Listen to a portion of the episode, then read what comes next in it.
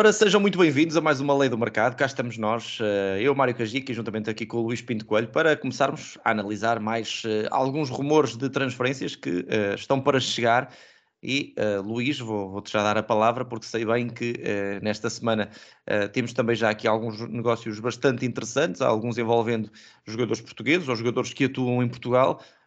antes de avançarmos aqui para os nomes, Luís, Parece-te que, uh, e, e, até falávamos antes de começar o podcast, que este mercado de transferências vai ser um dos mais, uh, diríamos, movimentados dos últimos anos? Olá Mário uh, e olá a todos que nos vão, nos vão ouvir. Uh, sim, sem dúvida, penso que vai ser dos mercados mais agitados, quer a nível interno, quer a nível uh, europeu de forma geral. Parece-me que vai ser talvez dos últimos 5, 6 anos, o mercado mais, mais agitado. Tivemos a questão da pandemia, que também fez parar um bocadinho os mercados, e acho que este ano, até porque há o fenómeno dos jogadores a custo zero, que, que há imensos jogadores e de grande qualidade, de jogadores de, de candidatos a bolador, por exemplo, que se vão transferir, entre aspas, a custo zero.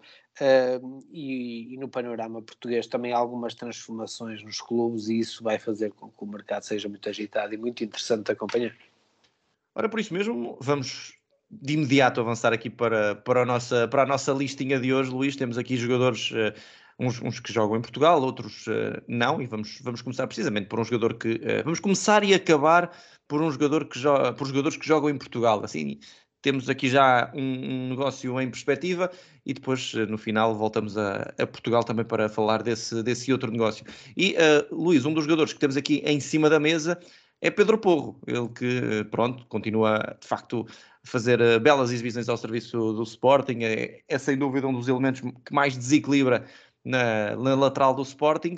E tens aqui a tua nota de que o Atlético de Madrid pode estar interessado no uh, internacional espanhol Pedro Porro. Sim, nós já falámos aqui que, que, o Real Madrid também tem Pedro Porro debaixo do olho e agora surge o interesse do, do Atlético.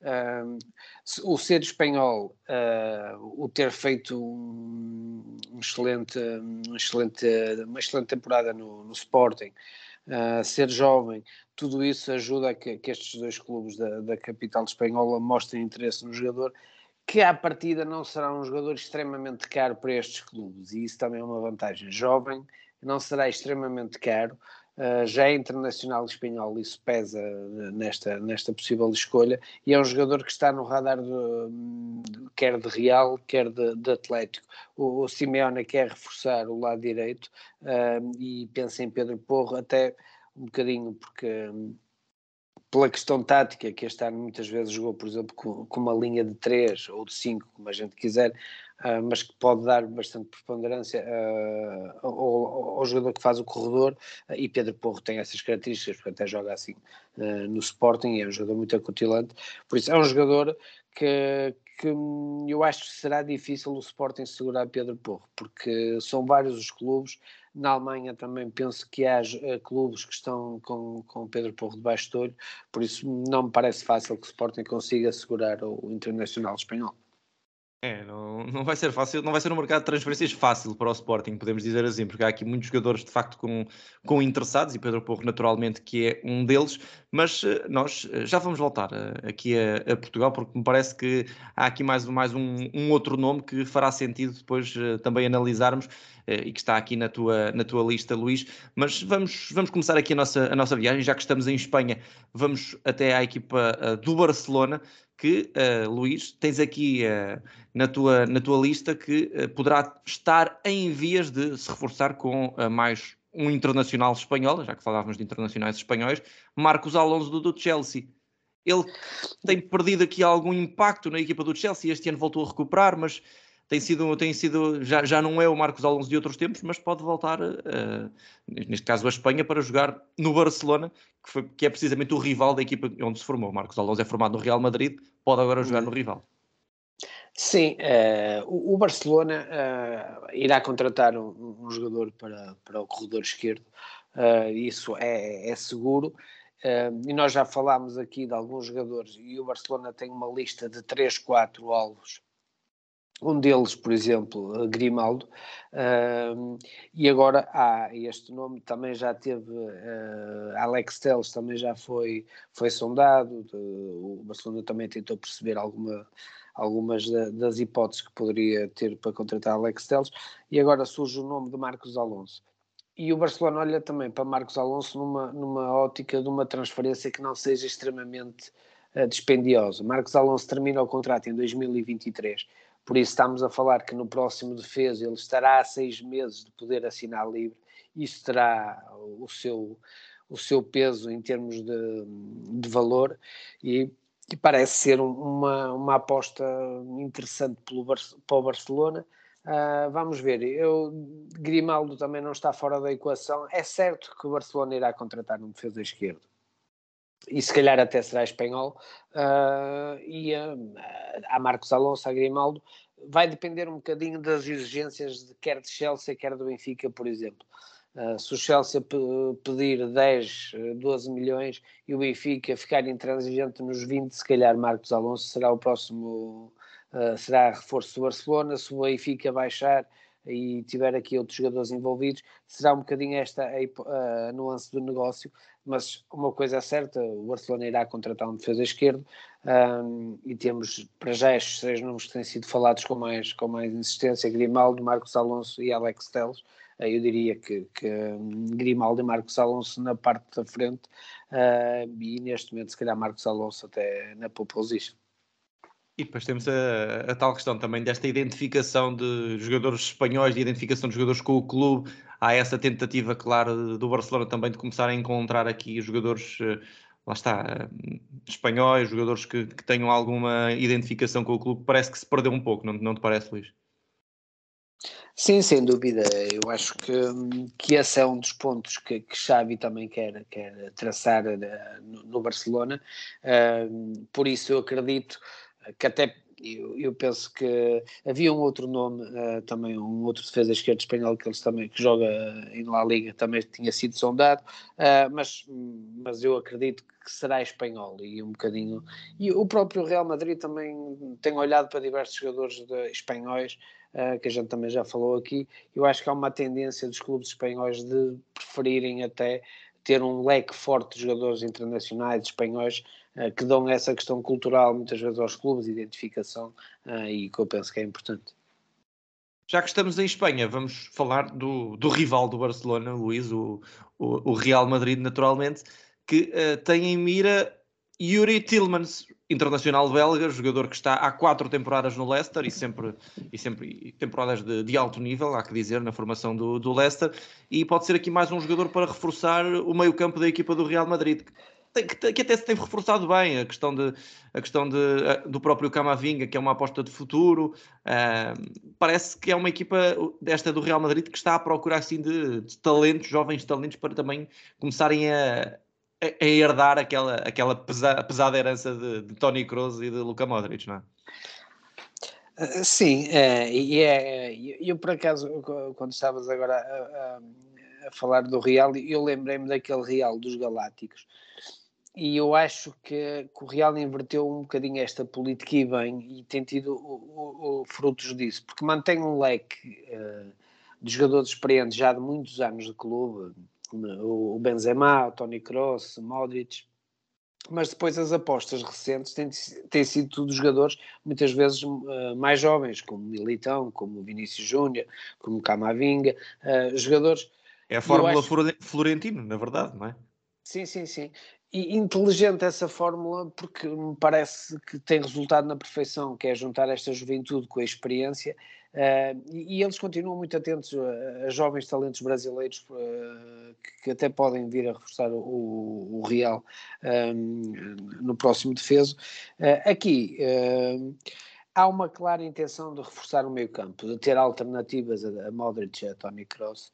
Uh, e andam, o Real tem 3, 4 jogadores referenciados, um deles a gente já falou aqui, que é Vitinha, do Futebol Clube Porto, uh, e outro agora, este mais recente, Tillmans, que não será uma, uma contratação fácil, porque o Leicester tem capacidade financeira, por isso nunca teremos aqui valores muito, muito muito baixo. Vamos ver, eu diria que é uma contratação que nunca abaixo dos 40, 50 milhões de euros. Uh, e vamos ver se o Real Madrid também quer despender esse valor para um jogador que se calhar possivelmente até possa ser suplente. A ideia inicial era gastar 20, 25 milhões de euros, até quando o nome de Vitinha veio à baila, era muito por aí, ter um jogador de qualidade, jovem, suplente, mas que não fosse uh, muito, muito caro, porque há outras, há outras posições que vão ser reforçadas, como ao centro da defesa uh, e a lateral direita, por exemplo, uh, que aí vão despender algum dinheiro, mas uh, vamos ver, é um jogador que está referenciado, houve abordagens, mas o, o Leicester não vai facilitar e já, e já, deu a entender que não vai facilitar, por isso é uma, uma transferência que será difícil, mas que o Real Madrid, dependendo um bocadinho também de algumas mais-valias que consiga fazer com excedentários, pode atacar ou não Tillmans. Vamos lá ver. Eu já, já, estou, já estou aqui expectante de 1 a 5, que não vai ser um número muito animador para, para, para a previsão, previsão deste, deste negócio, mas vamos deixar essa, essa previsão para o fim, Luís. Vamos continuar a andar por Espanha, porque temos em Sevilha uh, mais, um, mais um nome que, que está a ser uh, associado à formação de, de, de Lopetegui. Tolisso, jogador que, que, perdeu algum, este sim, de forma muito clara, também perdeu algum, algum impacto na equipa do, do Bayern de Munique e, portanto, Tolisso pode estar a caminho do Sevilha, Luís. Aqui é, é, a, velha, a velha estratégia de Monchi que, que consegue muitas vezes capturar estes jogadores uh, que estão menos bem em grandes clubes uh, e que ele consegue convencer a arrumar a Sevilha e formar sempre equipas muito competitivas. Tolisso perdeu, como, como disseste, espaço um, e aqui poderá ter uma boa oportunidade de, de estar numa equipa muito competitiva, jogar Champions um, e parece eu vi um 11 um, idealizado uh, que é o 11 que, que Lopetegui quer formar e Tolisso uh, fazia parte desse 11, por isso acredito que Monchi fará tudo para, para, para dar este reforço a Lopetegui. Até porque Rakitic já não vai para novo e, e, vamos ver também qual é que será aqui a ideia do, do, técnico, do técnico espanhol. Era, era um belíssimo reforço, sem dúvida nenhuma. Já, já, agora, Luís, ainda não deixando Espanha, porque esta semana temos aqui muitos jogadores que estão a ser, uh, enfim, uh, associados a equipas espanholas. Vamos falar precisamente do contrário, ou seja, de um jogador que está de saída de Espanha, Luka Jovic, aqui, aqui, claro, e já falávamos até nesta questão antes, antes, de, antes de gravarmos este podcast, Luka Jovic está de facto uh, completamente arredado das escolhas do, do, Real Madrid, não tem, não tem, não tem qualquer impacto na, nas escolhas de, de Ancelotti e uh, pode estar a caminho de Inglaterra, a caminho do Arsenal. Uh, Jovic nunca jogou em Inglaterra, já, já esteve por Portugal, pela Alemanha, agora por Espanha, e pode ser aqui um campeonato novo para Jovic. Sim, é, cá está, os excedentários do Real Madrid que podem ajudar uh, depois o Real Madrid também a ter algum, algum uh, alívio financeiro para poder depois atacar outros jogadores. É, o Arsenal tem diversos jogadores para, para a frente de ataque referenciados. E eu penso que Luka Jovic não será uma primeira opção, mas o Arsenal também olhou para alguns jogadores e os preços pedidos assustaram um bocadinho. Uh, por exemplo, a questão, nós já falámos aqui também no, num outro episódio, o Arsenal pensou em Isaac uh, da Real Sociedade, uh, mas a Real Sociedade pediu valores altíssimos e o Arsenal anda um bocadinho a mapear o mercado e a tentar perceber porque precisa de alternativas, vai perder uh, Lacazette, como a gente falou até na semana passada, por isso precisa de, de, não um, se calhar até mais jogadores para a frente de ataque. Já tinha e, perdido Aubameyang também? Sim, Aubameyang, e, e é, é, nítido que, que, andam no mercado à procura de várias alternativas. Uh, Luka Jovic surge um bocadinho por aí, o, é um jogador para colocar, para sair, uh, é um jogador que até pode encaixar um bocadinho na ideia de jogo de, do treinador espanhol do Arsenal. Uh, vamos ver. Uh, depende um bocadinho se a primeira ou segunda opção não, não, não conseguirem chegar lá, Luka Jovic é uma, uma opção de recurso para o Arsenal. Muito bem, e nós uh, vamos continuar aqui uh, na viagem, já que estamos uh, em Inglaterra, vamos, vamos, vamos falar de, de outra equipa inglesa que pode estar a vender, possivelmente a vender, a pensar vender um jogador ao seu rival, que é o rival Arsenal, que acabamos de falar, Marcus Rashford, do Manchester United, para o Arsenal, Luís. Isto é uma possibilidade. Sim, aqui a possibilidade é, é bem mais, mais real e mais, mais segura. Uh, Rashford irá sair do United um, e aqui acredito que, que, o, que, o, Arsenal consiga resgatar este jogador. Um, não, também não será barato, mas mas o Arsenal aqui poderá, até por ser um jogador, um jogador inglês, uh, fazer um esforço financeiro. O jogador também quer mudar de ares, o United também pode fazer aqui uma boa venda com ele um, e, e, será também uma mais-valia no Arsenal, acredito eu. Por isso parece-me aqui um casamento que, que, que pode resultar bem um, e acredito que é uma transferência que, que se possa consumar neste defesa.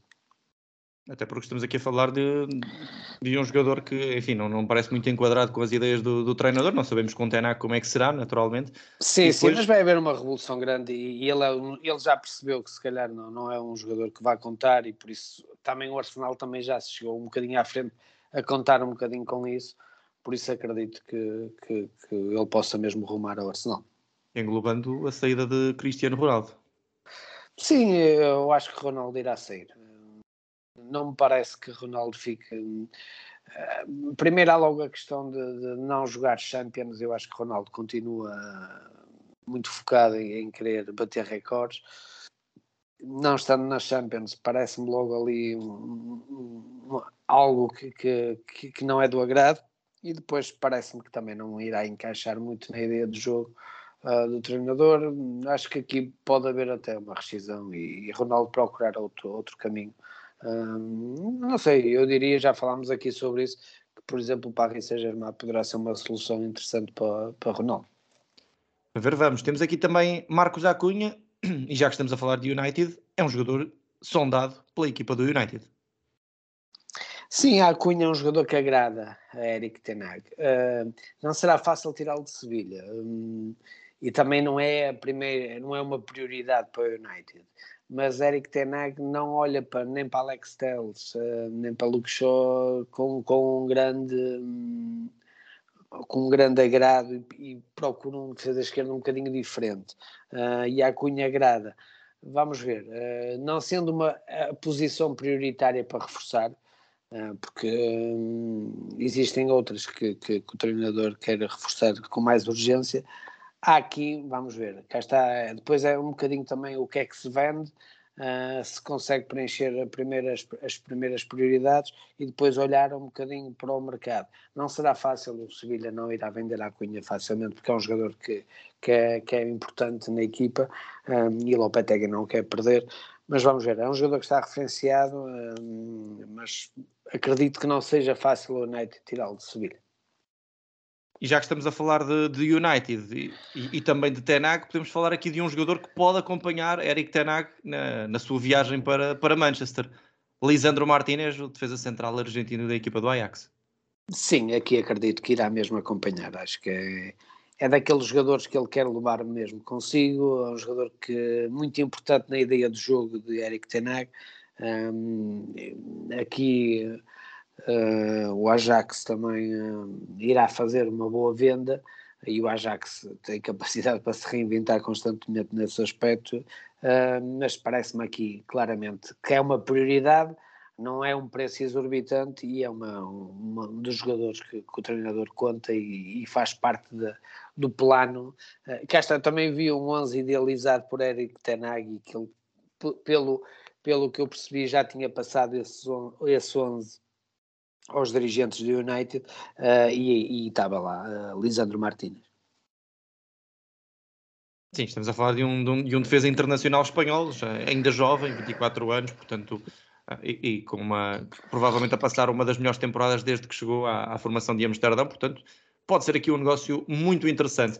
Ora bem, estamos aqui já numa, numa fase também de, de chegada aos últimos nomes desta, desta nossa vasta lista, Luís. Uh, mas ainda temos aqui alguns, uh, alguns jogadores interessantes e, e, que podemos falar, nomeadamente, uh, e, e, este envolve Portugal, digamos assim, Checa, jogador que neste momento é uma das grandes referências, há que dizer, da equipa, da equipa do Lille, um jogador que tem crescido sem dúvida na equipa do Lille e que pode estar, já se falou do Benfica, mas tu agora dás aqui conta de que a Roma de José Mourinho pode tentar a contratação de Checa.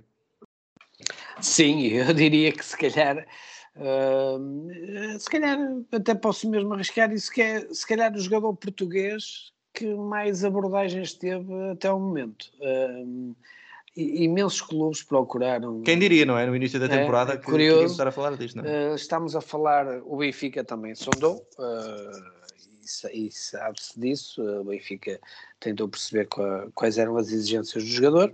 E não estamos a falar de um, de um médio internacional. Uh, Checa é ainda curioso, não recebeu, é? É, ainda não teve essa chamada por parte de Fernando Santos, também não deixa de surpreender. Estamos a falar de um jogador que, que uh, tem feito uma carreira consistente em França e que, estando livre, é muito apetecível. Tem uma, ainda no, está numa idade bastante interessante para ser contratado. É um jogador de alto rendimento, é um jogador que um, é aquele médio, é um 8 que muitas vezes é difícil de encontrar no mercado. Uh, e aqui uh, a Roma, é claro que uh, já já falou aqui, temos abordado um bocadinho também bastante a Roma, porque é um clube que também está bastante ativo. E, e é notório que, que, que, Mourinho quer reforçar o, o, centro do terreno. Na semana passada falámos de Matites, por exemplo, e eu diria que até se calhar podem chegar dois, três jogadores para aquela posição, porque Sérgio Oliveira ainda não é certo que continue da Roma porque parecia part... certo no início, não é? Parecia Agora já certo, não é tão claro. Uh, a Roma quer, é? quer ficar com Sérgio Oliveira se o Porto baixar a exigência financeira. Uh, eram 13 milhões, a Roma está disposta a ir no máximo aos 10, uh, ah, porque acho difícil a Roma dar os 13 milhões neste momento. Porque cá está, por exemplo, o Cheque é um jogador que está livre, dando um prémio de assinatura de 3, 4 milhões, ficam com um jogador mais, de, de, até um pouco, penso que ele tem um ano ou dois a menos que o Sérgio Oliveira. Tem 27 anos, checa. Pois, uh, cá está. Uh, entre dar 13 milhões para um jogador e dar 3 ou 4, uh, eh, cá está, um bocadinho essa diferença. por isso é que a Roma está a tentar baixar o preço de Sérgio Oliveira.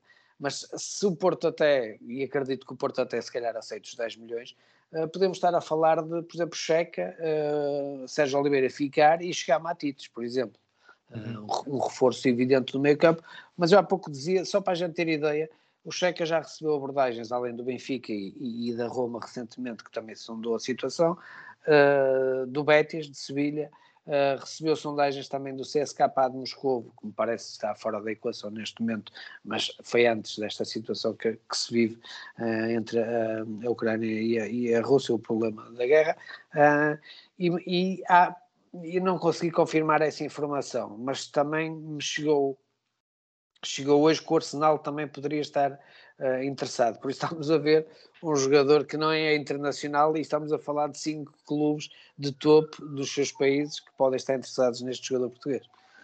Sem dúvida, e é, é de facto meritório, só, só comprova também a qualidade que, que Checa tem tido Uh, nestas, uh, nestas suas uh, épocas ao serviço do, do Lille.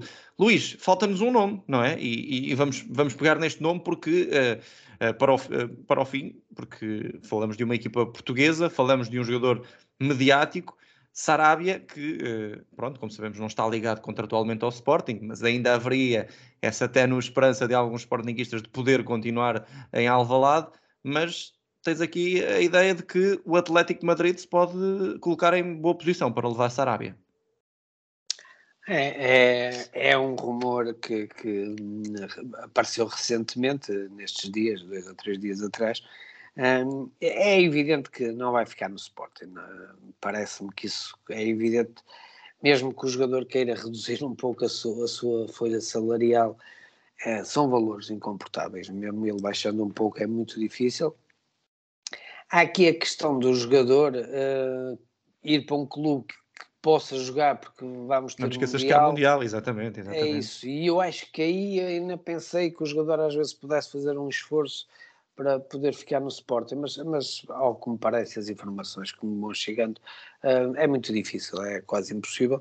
Uh, o, e é, o regresso ao Paris Saint-Germain não está em cima da mesa, ao que, ao que parece, uh, e o futebol espanhol será à partida uh, o cenário que agrada ao jogador. Uh, o Atlético Madrid, eu continuo a dizer que não tenho a certeza que, por exemplo, o João Félix fique no Atlético Madrid. Uh, vamos ver, é um feeling que eu tenho que o, o João Félix pode sair para um clube uh, de grande dimensão também, evidentemente.